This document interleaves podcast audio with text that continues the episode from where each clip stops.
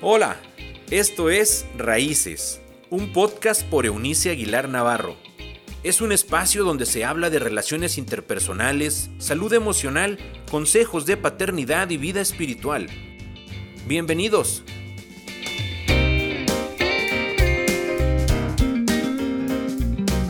Hola, hola, les saludo en una nueva emisión de lo que es Conversaciones con Eunice. Hoy ah, con mi grupo de amigas, además sumamos a una más, Eunice Horta está con nosotros porque vamos a tratar un tema que por supuesto nos compete a todos los padres de familia, los tutores, maestros, la sociedad en general y tiene que ver con esta temática del problema, porque es un problema real frente a nosotros de la situación emocional alterada o la falta de salud mental en nuestros adolescentes y jóvenes. A propósito de que el lunes pasado se conmemoró el Día Mundial de la Salud Mental. Queremos conversar ah, con ustedes y hacerles llegar, em, bueno, datos primeros que son crudos, por supuesto, pero a nuestras reflexiones al final. Obviamente, como siempre, llevarles esperanza. Gaby. Fíjense que hay, hay, datos muy puntuales que estoy leyendo en este momento, porque entre el 10 y el 20% de adolescentes tienen un problema de salud mental no detectado. Oh, o sea, el resto, ya está, está diagnosticado. 10 y 20%. Entonces, ¿Es mucho? el 80%, de ese 80%, ¿cuánto sí está detectado? Entonces, de eso vamos a hablar. Quédense. Eli. Qué lindo poder estar entre ustedes y, que, y que esté unido con nosotras y entre nosotras. Creo que eh, nuestra plática de, de hoy va a estar muy profunda, no nos va a gustar escuchar, que creo que es, es, es, algo muy incómodo, eh, y más porque las cinco aquí somos, somos mamás, entonces no son cosas que nos guste poner en una charla, pero sí son necesarias. Así que bueno, gustosa de estar aquí, Eunice. Hola. Feliz de estar con, entre ustedes, estoy muy agradecida porque están abriendo este espacio. Es muy importante que la sociedad, que los padres de familia estén sensibles a lo que están pasando sus hijos adolescentes desde los 12 a los 18 años, que es la etapa aproximadamente de la adolescencia. De lo que a ti te está tocando atender. Entonces, este, necesitamos abrir los ojos, papás, y feliz de estar acá. Qué padre, qué padre que estés acá con nosotros. Yo también. No queremos asustarte, Isela. Ya sé, yo estoy así como que hoy vengo casi, casi de alumna, de, esas veces que te enseñan y te dicen, y tienes que practicarlo al día siguiente. Pues así estoy yo, porque yo tengo una pequeña también de 14 años, entonces pues yo lo que aprenda lo voy a practicar y, aportar lo que pueda. Fíjense que yo estaba diciendo fuera de, de grabaciones que um, de pronto como que tenemos miedo de exponerlo. Decía Eli, hay cosas que nosotros no queremos escuchar porque son demasiado duras para nosotros, pero creo que los datos duros nos pueden dar un, un, margen de orientación de cómo están las cosas hoy. La, en, nuestra semana, esta semana, de hecho, el lunes pasado, comenzamos, uh, comencé yo en, en, en, lo que grabo de, de los podcasts de raíces hablando acerca de la situación después de pandemia, cuando la pandemia no nos hizo reaccionar como reaccionamos, sino que reveló de qué estábamos hechos y las razones por las que estamos teniendo temporada de huracanes en la paternidad. pero creo que podemos plantearlo, Eunice, desde desde lo que tú conoces en una oficina. Todas nosotros estamos tratando con personas a, distintos niveles. Aquí hay especialistas en que nos hemos dedicado toda nuestra vida, así, pero hay algo que, está pasando con tu hacer de servicio a la sociedad que nos gustaría que nos plantearas en cuatro cosas puntuales que tú has, visto. Una de las cosas eh, muy interesantes que está sucediendo en esta temporada es que nuestros adolescentes y jóvenes están teniendo una gran dificultad para comunicarse mm, con las personas. Nos estamos encontrando de que de pronto cero hablan con sus papás durante el día. Si bien en la mañana permanecen en el colegio, por la tarde están ausentes, cada quien en sus actividades. A veces mi, mi, función es ser consejera en esta parte de la vida y este, en esta temporada que, que disfruto mucho también. Eh, y entonces me encuentro con que los jóvenes y los adolescentes a veces ni siquiera tienen algún grave problema, eh, sino que dicen, es que no tengo con quién hablar. ¿Qué otra cosa lo notarías? Ok, no pueden conversar con alguien de su problemática, no hay una, una fuente en casa que los reciba. ¿Qué más? Sí, no, no están, los jóvenes de, de nuestra temporada lamentablemente están refugiando toda su atención en los dispositivos móviles. Están en la mañana dormidos muchas veces en, en clases. Porque pasaron la madrugada. Pasaron noche, la noche entera, a las seis de la mañana se están desvelando algunos de ellos y entonces no están listos para, para estar receptivos a, las instrucciones eh, en el colegio. Por supuesto. Esa es otra de las causas que me llama muchísimo la atención. Nos hablabas de una tercera, probablemente la, la disfuncionalidad en la alimentación, las alteraciones estas. Existen este, de verdad muchísimos casos que, que, no, que no están en las estadísticas, claro. Eh, porque se da de manera eventual mm. que, que, que, las chicas y eventualmente también los, chicos, están teniendo problemas de desórdenes mm. alimenticios. No solo es dejar de comer, o no solo o no solo es querer tener una imagen muy muy delgada para ser aceptado entre sus demás compañeros, sino la calidad de alimentos que ellos están consumiendo también. Mm. de verdad este eh, no estamos no estamos como papás quizás haciendo una función de ver qué comen nuestros hijos cómo se comunican con sus amigos, qué tipo de amigos tienen. Esa sería una eh, cuarta, una cuarta sería causa. Una cuarta causa que muchas de las veces los, uh, los chicos al no tener una atención de calidad, de tiempo, de, de abrazos, de comunicación con, con la familia, están buscando relaciones, relaciones en, en, otros lados. Digo, qué bueno y que sea una buena amistad, un buen compañerismo, pero en la actualidad están muy, pero muy desorientados. Sería una quinta y me puedo ir hasta claro, No, por eso te lo resumí nomás en, en Muy desorientados en, en cuanto a su identidad. Claro. Eh, las chicas están pensando que por tener a una amiga, que platican con ella, que se comunican, que siempre están... Ya está enamorada de ella. Ya están enamoradas. Y realmente no, hemos llevado a esas chicas de alguna manera a estar conscientes que ellas no están buscando una relación amorosa, están buscando ser escuchadas, están buscando una palabra de aprobación, una atención, empatía y, y, de repente vemos las estadísticas de que de verdad las preferencias sexuales se han, pero sí disparado en una manera Sí. La desorientación en, ese, en ese aspecto. Ahora, fíjense bien, vamos a tratar de, de, de comprometernos, de hacer dos, uh, dos, entregas de estos temas, porque creo que no, nos, no nos alcanzaría. Así que te dejamos, Gaby, para que tú nos coordines. Creo que la, a ver, la primera parte es no hacer caso omiso de lo que está sucediendo. Creo que no cerrar los ojos y oídos. No puedo decir, no está pasando, no está pasando, no me va a pasar y no es cierto. Creo que esa es la primera parte. Como papá necesitamos hacer conciencia. Sí está sucediendo, sí me puede pasar y sí necesito hacer algo. Creo mm. que esas tres partes son bien puntuales como mamá. Tengo hijas jóvenes de igual manera y, igual están vulnerables ante cualquier situación o circunstancia de la cual yo no me estoy enterando.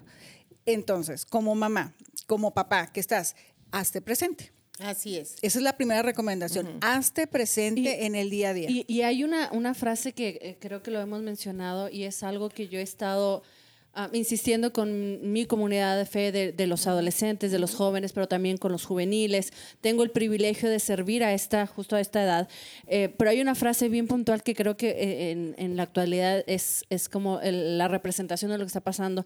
Son chicos huérfanos mm. con padres vivos. Totalmente. Eh, padres que, lo decíamos ahora sí que fuera del aire, em, papás que mm, tienen una intención buena, sí. pero en realidad de eso nunca se ha tratado de tener una buena intención. La, la, intención de poder proveerles, de que no les falte nada. Y lo entiendo, creo que todos lo entendemos, porque esa siempre va a ser nuestro chip de, de, de ver a nuestro, ajá, nuestro motivo, de, de, ver a nuestros hijos con, con lo suficiente.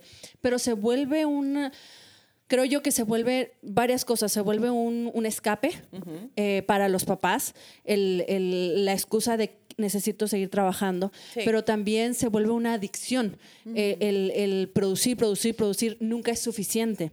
Entonces, si combinas esas dos cosas, tenemos a los padres nos tenemos a nosotros, que hemos mal interpretado nuestra presencia con nuestros chicos. la presencia con nuestros chicos no es ni siquiera lo material. Y, es algo con lo que yo crecí, creo que es de lo mucho que se sembró en mi vida, es algo que, he aprendido. No es lo material, que lo material es bueno, no, es que lo, lo rechacen, no, no, no. Claro. Es bueno, siempre y cuando ah, ya haya sido satisfecha la gran necesidad de tu mente, tu corazón, eh, toda tu atención, aunque sean 15 minutos, 20 minutos en tu adolescente, cambia total y, total y, radicalmente. Y ni siquiera con solo con los adolescentes. ¿eh? Estoy hablando de que estamos viviendo. Este es nuestro tema hoy. Claro, una locura desde, desde jardín, desde, primaria. o sea, esto es nos ha alcanzado a todos. Oye, Isela, tú que eres una mamá de, de, adolescente, eh, ¿cómo sientes esto? Ya nos exhibiste. bueno, yo lo que creo es, sí, la presencia, como dices tú, Eli, eso es bien, bien importante, pero lo que yo he encontrado ahora es la necesidad de ocupar a los chicos. Sí. Porque, como bien comentabas, eh, no hay una ocupación, no les dejan tantas tareas y entonces están en el celular. Entonces, yo creo que aquí es bien importante los límites, no tanto para el celular, o sea, sí para, el celular, pero a final, ajá, para la vida entera, pero a final de cuentas, actividades y actividades, ojalá que nos pudiéramos dar el tiempo los papás de involucrarnos, ¿no? A, hacer un deporte juntos o de estar ahí, pero en lugar de, mm, de estar cada quien en su actividad, porque a final de cuentas ellos no tienen una actividad, entonces pues van a estar en el celular. Es como nosotros tratar de darles una actividad en Fíjate, el asunto aquí es, a propósito de esto de estar, de la ausencia ah, física y emocional de los padres,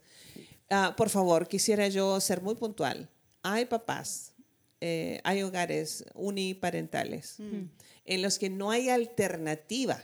Alguien tiene que salir para trabajar para sostener esa familia de uno, tres o cuatro hijos. Este, el asunto es, nosotros tenemos miles de personas, especialmente mujeres, en nuestro país, por no hablar de lo que conocemos, que se pasan 14 horas diarias en una maquila. Mm. Dejando a los chicos irse solos en la mañana, en el, en el mejor de los casos los pasan a dejar al colegio en el peor es que ellos se salen solos, regresan a casa, a una casa vacía, porque la mamá o el papá que trabaja solito, porque tiene que trabajar, ah, no, no, no, va a estar allí. el papá o la mamá llega en la noche a prepararlo del siguiente día, cansado, agotado física y mentalmente, y hay adolescentes con una problemática que necesitan ser escuchados. ¿Cómo hacer? Ah, me tocó dar unas conferencias en unas ah, maquiladoras, en eh, unas empresas hace años atrás, y yo les decía la importancia de grabar mensajes de, de, rezar con ellos en voz alta cuando los chicos están dormidos, porque eso se, se va alojando en el, en el subconsciente y hace un efecto en el consciente. Entonces, ah, para que no tengamos um, excusas, razones hay, pero podemos excusarnos este, detrás del cansancio, pero si nosotros somos padres tendríamos que mm. asumir la responsabilidad. ¿Cómo ves tú eso? Fíjate que hay algo bien importante que eh, eh, la primera parte que dijimos, hazte presente.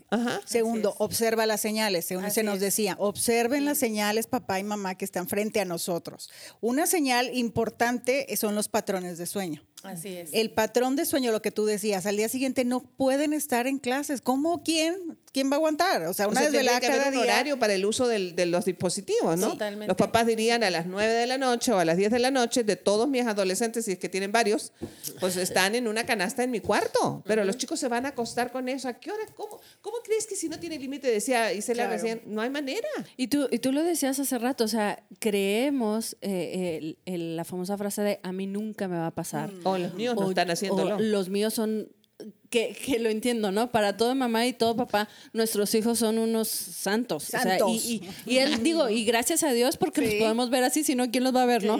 Pero, sin embargo, creo que parte de esto de verlos tan buenos, tan es, es también lo que tú dices, nos, nuestra inversión, no solamente de ver, Una cosa es ver y otra cosa es observar. Yo puedo ver a mis hijos eh, en la mañana que los llevo a la escuela y tan tan se acaba, pero cuando yo observo, me tomo el tiempo, me siento con ellos, sean cinco, sean diez minutos, lo que decía mi mamá en la noche, por más que creas que no están escuchando, ellos están escuchando, eh, que ser intencionales en los pequeños minutos, decir qué es lo que está pasando, si hay patrones de sueño que lo, te debes de dar cuenta o, o eso uno espera, si estás observando si tienes esa intención de observar a tu hijo, te vas a dar cuenta que a las 6 de la mañana hay alguien despierto en tu casa. Eh, Está conectado, dice el teléfono. Claro. O, sea, eh, creo, eh, lo, lo, decían, es sentido común. Sin embargo, en la, la, rapidez de la vida, mm. la rapidez... La inmediatez, como conversábamos Exactamente. Eh, hemos perdido este placer de observar y de escuchar. No es mm. solamente con nuestros hijos, sino en general. Nos hablamos más por el celular estando a un metro de distancia que, eh, eh, que, que, viéndonos a los ojos. Y esa es la realidad que nos topamos en todas las, las, edades. O sea, Oye, dice, ¿cómo hacen ustedes? En, el área en que tú sirves para que esos chicos se, abran y te digan o los llevan acusados de algo? Eh, ¿Viste? Porque no es También, normal que, no se vayan a ir voluntariamente. yo no me comunico con mis padres, pues no, me lo imagino. ¿Cómo, cómo, cómo, funciona? ¿Cómo ganas la confianza de los chicos? Bueno, tú eres buena para, para eso. Para Tienes una gracia especial, pero ¿cómo haces? Este, sí, soy buena. La mayoría de las veces los jóvenes se acercan. Hmm. Se acercan a abrir su corazón. Mm. Este, creo que de alguna manera este, les ha inspirado confianza y ellos acuden directamente. Y bueno, ¿y qué es lo que más te dicen con respecto a esta soledad? Ellos eh, anhelan tener una conversación con sus papás. Oh, Parte de las tareas que nosotros este, estamos dejando en ellos es que ellos tengan una cita con sus papás. Mm. Y entonces este, les hablo acerca de la comunicación asertiva, que es que les digan a sus papás cómo se sienten. Claro, claro. Que, les digan que tengo una tarea escolar que, tengo, que tiene que ver contigo y que ellos mm. mismos les inviten un helado. Lo que decía Isela, que se involucren que los se involucren en algo. Oye, ¿y la reacción de los papás cómo es? Tengo curiosidad. Sí, sí, sí, está eh, digo, Una cosa es tener la buena intención, una tarea con los adolescentes, que no dudo que haya uno que otro que no lo haga, pero si es una necesidad que te lo están confesando, lo deben hacer. Pero ¿cómo es la respuesta de los padres? Eh, he visto respuestas de todo tipo. ¿Verdad? Hay papás muy involucrados, muy interesados, mm. que reaccionan ante esto positivamente pero hay algunos que definitivamente por causas de su trabajo, eh, por causas de decir son, son niñerías o, es porque quiere llamar la atención, mm. no toman con seriedad los, los asuntos de sus hijos. Y, este, y bueno, han encontrado este, en ese espacio eh, el donde abrirse corazón y, probablemente yo les digo, quizás no vaya a cambiar la actitud del corazón de tus papás, pero tú sí puedes cambiar. Claro. Y definitivamente que, que, Dios puede hacer la diferencia en el corazón de esos chicos.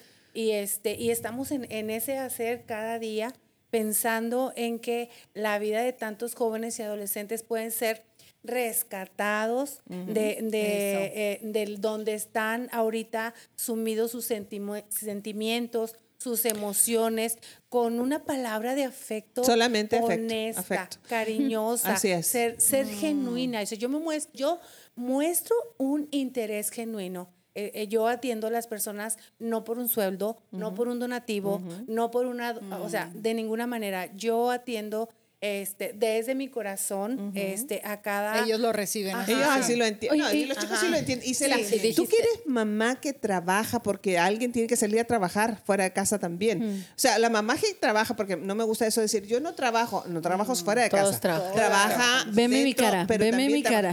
Sí, entonces, ¿cómo hacer? ¿Cómo estás tratando de conquistar esta temporada?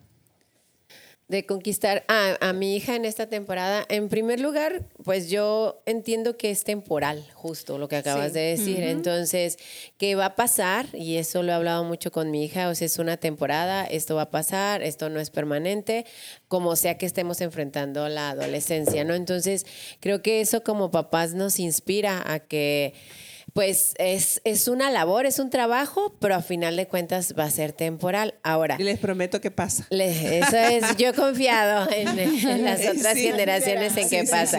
pero tú acabas de mencionar a, alguien muy importante que nos puede ayudar bastante, que justo es Dios y es esta relación. Porque yo hablaba con mi hija, yo no puedo siempre estar, pero si ellos tienen una relación con Dios, Dios sí puede siempre estar. Entonces, hay hay veces que yo no voy a poder, como tú dices, voy a tener que salir este, a trabajar o me voy a tener que ausentar. Y no podemos depender siempre de otra persona, pues, o sea, en este caso pues soy yo, pero luego de más grande a lo mejor entonces se vuelve dependiente de su esposo, de su amiga, o sea, porque estamos buscando a alguien más, ¿no? entonces, cuando empezamos a desarrollar esta relación con Dios, pues ahora sí que no nos va a poder fallar, pues, o sea, es, algo permanente. Entonces creo que como papás, pues ahí tenemos un buen aliado. y, hacer un, este apunte que, que justo estoy como ahí intentando dejar claro que esto no es de un nivel socioeconómico específico. No.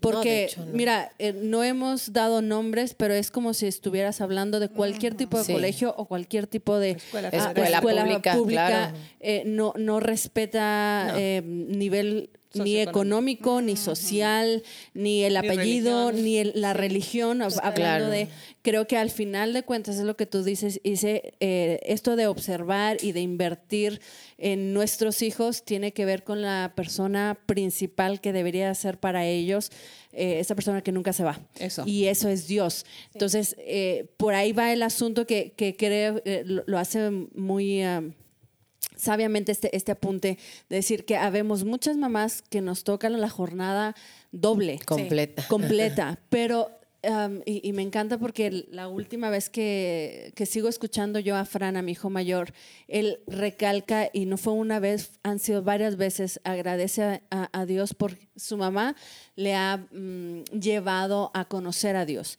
Entonces, creo que, digo, recién va por los seis años y me quedan unos cinco, seis años este, este, de un poquito de, otra etapa diferente, pero entiendo esto, que no importa si son los millones eh, en cuanto a lo económico, si hay lo más valioso que nosotros podemos inducir y no hay, lo mejor de esto, no, nunca llegas tarde.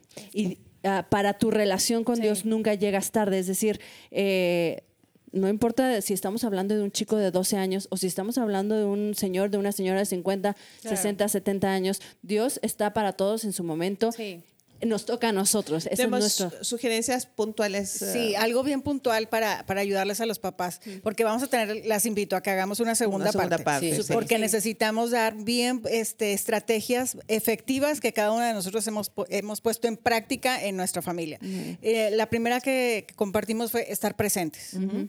No hacernos caso omiso de las señales que están saltando frente a nuestros ojos, observándolos atentamente y un tiempo en el que yo efectivamente esté a su lado compartiendo y, pasando esta etapa que decía Isela, que le digo que va a pasar, que te digo que va a pasar, que ya estamos nosotros en otra etapa. Ya, estamos en otra etapa. Entonces, y ya pasó.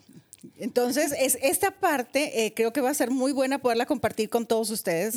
Quédense con nosotros porque vamos a tener esta eh, entrega puntual de eh, eventos, qué vamos a hacer y cómo lo vamos a hacer. sí, hay, una, hay un dato con el que yo quisiera ir cerrando esta primera entrega de este tema. Eh, hay una estadística que yo le he repetido una y otra vez y probablemente a riesgo de, sonar reiterativa, es que la estadística más cruda de esto a propósito de la presencia de un padre o de una madre en la vida de un hijo es un minuto real al día. Hmm. El resto del tiempo podemos estar compartiendo un mismo espacio eh, físico en el mejor de los casos y sin embargo no estamos observando, no estamos mirando, no estamos tocando, no estamos oliendo. Entonces, ah, eh, esto es estar no solo compartiendo un espacio físico, sino estar para tocar un espacio Ah, para ver. ajá, para observar y verte. Cruzar ah, miradas. Exacto. Esto, esto de, de, de, verdad, el olor, el aroma de los padres y los hijos es mucho más importante de lo que habíamos pensado. La próxima, en la próxima entrega nosotros estaremos dándoles una lista más de, de, cuestiones puntuales de cómo mejorar esta, eh, hacer más llevadera.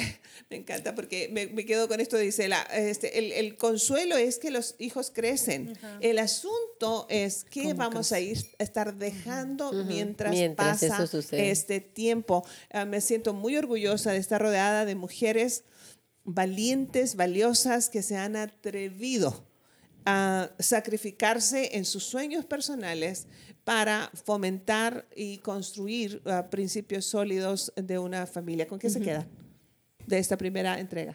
Bueno, creo que es, eh, más allá de traer datos negativos, creo que es un espacio donde eh, como esperanza. Exactamente. Eh, desde cada quien desde nuestra esquina, como lo hemos vivido, como lo estamos viviendo, creo que a, a todas nos une nuestra razón de ser, nuestra razón de existir, que esa es nuestra relación con Dios. Y en base a eso, eh, independientemente, con todo respeto a tus este, estadísticas, creo que el Dios en el que creo como persona, como mamá, es superior. Es suficiente. No es eh, apenas, es más que suficiente para que nuestros hijos, eh, yo sé que tienen que vivir en una realidad que es cruda y yo sé que yo no puedo estar las 24 horas del día, lo entiendo. Entonces, ¿de qué me agarro? Me, aferro a mi relación y a su relación con Dios, de que ellos puedan entender que aunque la tormenta llegue, que va a llegar cada quien a, nuestras vidas, ellos están bien sostenidos en su fe y en su relación con Dios. ¿Con qué te quedas, Isela?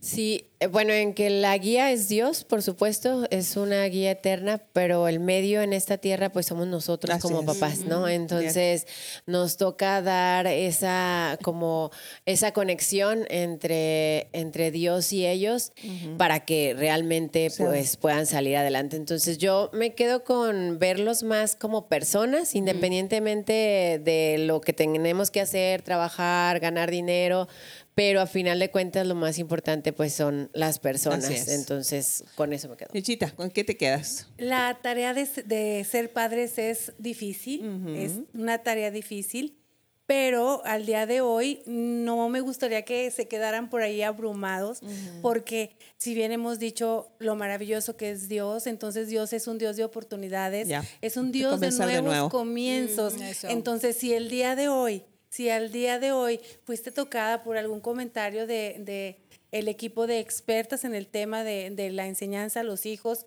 creo que es tu tiempo de comenzar. Es el tiempo de comenzar y vamos a darle y esto es un despertar para nosotros como papás, porque todos somos mamás y papás aquí, abuela. Entonces, este, siempre, siempre, siempre hay nuevos comienzos. Cambio y esperanza siempre me queda con esa palabra porque es el motivo por el cual podemos eh, compartir con alguien más. Entonces, yo hoy puedo hacer un cambio y yo hoy puedo ser la esperanza y quiero ser el cambio y la esperanza para, para Bueno, y el hecho de que nosotros, eh, y, ahora sí, ah, para cerrar, Ah, estamos aquí. No porque, gracias a Dios, he, estado manejando la frase maravillosamente imperfectas.